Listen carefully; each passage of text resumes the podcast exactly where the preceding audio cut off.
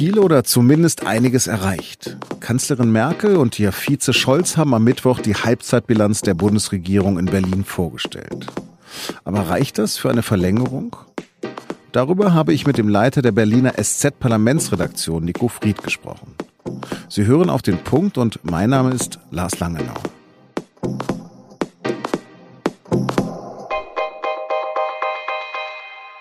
Von 300 großen Maßnahmen, die wir uns vorgenommen haben, haben wir zwei Drittel auf den Weg gebracht oder schon vollendet. Das zeigt, dass wir ähm, arbeitsfähig und arbeitswillig sind. Und gleichzeitig wird sichtbar, es ist von dem, was wir uns vorgenommen haben, noch was zu tun. So bewerten Kanzlerin Angela Merkel und Vizekanzler Olaf Scholz an diesem Mittwoch ihre bisherige Regierungsarbeit. Zwei Drittel umgesetzt, noch etwas zu tun.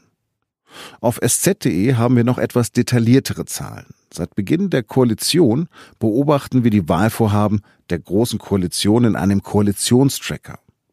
Und demnach gibt es inzwischen 46 umgesetzte oder zumindest teilweise umgesetzte Projekte. Außerdem sind mehr als 60 Vorhaben in Arbeit. Nur drei sind gescheitert, aber dazu gehören auch Rüstungsexporte, bei denen sich die Koalition einfach nicht einig wird. Weniger als 30 Versprechen stehen noch an. Das ist die Bilanz von nicht einmal ganz zwei Jahren schwarz-roter Koalition in Berlin. Aber inzwischen sind sowohl SPD als auch CDU und CSU in Landtagswahlen so gerupft, dass man sie nur noch schwerlich als große Koalition bezeichnen kann. Aber vielleicht ist das auch alles nur eine Frage der Darstellung. Darüber spreche ich jetzt mit meinem Kollegen Nico Fried in Berlin. Nico, wenn die Bilanz stimmt, warum hat die GroKo denn dann so ein großes bzw. ein starkes Vermittlungsproblem? Also nach dem, was ich gehört habe, war es im Kabinett heute so, dass einer der Minister gesagt hat, man kann uns nicht vorwerfen, dass wir nicht fleißig wären, aber unsere Performance ist einfach schlecht, unsere Verkaufe ist einfach schlecht und ich glaube, das bringt das ganz gut auf den Punkt. Diese Koalition arbeitet tatsächlich viel, sie arbeitet auch viel ab aber sie wird eben immer wieder in ihrer Arbeit überlagert von Streitereien, von großen Auseinandersetzungen, übrigens gar nicht immer nur zwischen Union und SPD, sondern wenn man sich mal an das letzte Jahr erinnert, an den Wochen, ja monatelangen Streit zwischen CDU und CSU, zwischen Horst Seehofer und Angela Merkel nochmal über die Flüchtlingspolitik, dann hat diese Koalition einfach sehr viel Zeit damit verbracht, sich miteinander auseinanderzusetzen anstatt die Dinge, die sie auf den Weg gebracht hat, ordentlich den Menschen zu erklären. Mhm. In der Bilanz fällt so ein Satz, da steht drin, dass die in einer Demokratie unabdingbare Bereitschaft zum Kompromiss, dass es der an Akzeptanz fehlt oder dass die Akzeptanz tatsächlich verliert. Ist das vielleicht auch ein Kernproblem für das Image? Ja, das ist so ein, so ein neues Kernmotiv von Angela Merkel. Das bringt sie seit einigen Monaten eigentlich in jeder Rede weil sie ein bisschen davor warnen will, dass man immer auf extremen Positionen beharrt. Das geht natürlich in erster Linie mal sehr stark in Richtung äh, der SPD, aber in letzter Zeit geht es auch immer stärker in Richtung der Union und der CDU vor allem die das Gefühl haben, dass sie in dieser Koalition immer nur nachgeben müssen, um die SPD bei der Stange zu halten. Insofern ist das ein, eine Verteidigung des Kompromisses als ein Wesensmerkmal der Demokratie. Und äh, so ist das, glaube ich, gemeint. Mhm. Gehen wir mal so einen Schritt zurück und gucken mal auf diese vergangenen 19 Monate. Was ist denn da an ganz großen Dingen getan worden, die dir in Erinnerung geblieben sind? Naja, es ist natürlich viel entlang äh, solcher Themen gemacht worden, die auch in der Öffentlichkeit immer wieder ähm, diskutiert worden sind. Äh, zum Beispiel was die Familienförderung angeht, zum Beispiel auch was äh, den Wohnungsbau angeht. Da sind schon, äh, muss man sagen, relativ groß dimensionierte Projekte auch angegangen worden. Und da hat diese Koalition schon noch viel vor. Die entscheidende Frage ist ja, ist es so, dass es nur diese Koalition schaffen könnte. Und da muss ich sagen, auch in dem Bericht, soweit ich ihn jetzt überflogen habe, ist eigentlich fast nichts, wo ich sagen würde, dafür braucht es nun unbedingt Schwarz-Rot, unbedingt die große Koalition, die ja so groß auch gar nicht mehr ist, um das zu verwirklichen, sondern es geht im Wesentlichen um Herausforderungen, denen äh, jede Regierung künftig begegnen müsste. Und das enttäuscht mich auch ein bisschen an diesem Bericht. Äh, der trägt eigentlich nichts dazu bei, insbesondere in der SPD jetzt ein Gefühl dafür zu schaffen. Da sind einige Projekte, die kann es eigentlich nur mit uns geben und dafür lohnt es sich, in dieser Regierung zu bleiben. Aber vielleicht habe ich sie auch nur nicht gesehen. Was steht jetzt noch an großen Dingen an? Ja, es gibt eigentlich in, in diesem Bericht kein Projekt, wo man jetzt sagen würde, das ist aber noch so ein richtiger Hammer. Ähm, da wird auch nochmal viel Kraft drauf verwendet äh, werden und ähm, also das ist etwas, was diese Koalition dann wirklich auszeichnen kann. Es ist unheimlich viel. Wir haben schon viel geschafft, aber es ist auch noch viel zu tun, Rhetorik.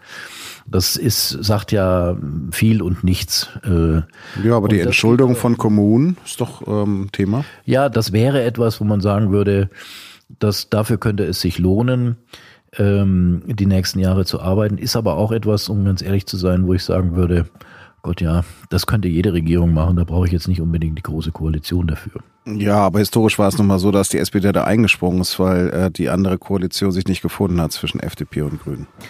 Ich spreche überhaupt nicht gegen diese große Koalition. Ich bin absolut dafür, auch schon aus demokratietheoretischen Gründen, dass die diese Legislaturperiode zu Ende bringen.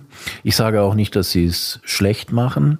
Mir geht es eher darum, dass in einer Stimmung, wo eine Partei vor allem sehr stark aus der Koalition rausdrängt und sozusagen immer überlegt, welchen Sinn hat es für uns noch da drin zu bleiben, hätte ich persönlich erwartet, dass die Regierung insgesamt, aber vor allem auch diejenigen, die in der SPD Verantwortung haben, also auch der Vizekanzler Olaf Scholz, sich irgendwie zwei, drei Dinge ausdenken äh, oder hervorheben, mit denen sie den eigenen Leuten klar machen können, das gibt es nur mit uns und dafür lohnt es sich, in dieser Koalition zu bleiben. Und das kann ich ehrlich gesagt da nicht äh, finden. Das überzeugt mich nicht ganz.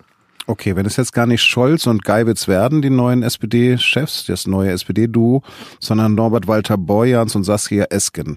Glaubst du denn, dass es einen Bestand haben wird, diese große Koalition? Nein, das kann ich mir eigentlich nicht vorstellen. Es ist ja jetzt im Moment so, dass ähm, aus meiner Sicht Norbert Walter Borjans im Moment den Fehler macht, dass er niemand verprellen möchte und deswegen versucht es allen recht zu machen. Das führt dazu, dass man eigentlich überhaupt nicht mehr weiß, wo er steht. Deswegen äh, und auch aus dem Eindruck, den ich jetzt gewonnen habe in Gesprächen hier mit Sozialdemokraten in Berlin, also auf der Regierungs- und Fraktionsebene, glaube ich sowieso, äh, dass die, sich die Waage im Moment zu Olaf Scholz neigt und Clara Geiwitz. Ähm, aber wenn die beiden nicht gewinnen, also wenn am Ende doch Walter Borjans, Norbert Walter Borjans und Saskia Esken das Gewinnerduo sind, dann wird die Partei äh, auf dem Parteitag das auch als Zeichen gegen Scholz und damit gegen die Große Koalition werten wollen. Und dann wird es ganz, ganz schwierig, äh, da eine Fortsetzung noch durchzusetzen. Nico, mit einem Wort, wie würdest du die Halbzeitbilanz der Bundesregierung beschreiben? Leidenschaftslos. Vielen Dank. Und jetzt noch Nachrichten. In Thüringen gestaltet sich die Bildung einer Regierung schwierig, weil es für Rot-Rot-Grün nicht mehr reicht. Für eine Koalition unter Führung der CDU reicht es allerdings auch nicht. Deshalb wurden da in den vergangenen Tagen Stimmen laut, dass man es ja auch mal mit der AfD versuchen könnte. Der AfD-Landesvorsitzende Björn Höcke hat jetzt der CDU ein Angebot gemacht. Seine AfD würde eine Minderheitsregierung von CDU und FDP tolerieren. Damit heizt er natürlich den Streit innerhalb der CDU weiter an. Bei der Lufthansa streiken ab Donnerstag und Freitag die Flugbegleiter. Insgesamt werden deshalb 1300 Flüge abgesagt. Wer ein Ticket für Donnerstag oder Freitag gebucht hat, kann seinen Flug kostenfrei auf die kommenden zehn Tage verschieben. Flüge innerhalb von Deutschland können auch in Bahntickets umgewandelt werden. Gleichzeitig versucht die Lufthansa den Streik rechtlich noch zu verhindern. Ein entsprechender Eilantrag wurde allerdings am Mittwochmittag abgelehnt. Der Konzern will aber in Berufung gehen.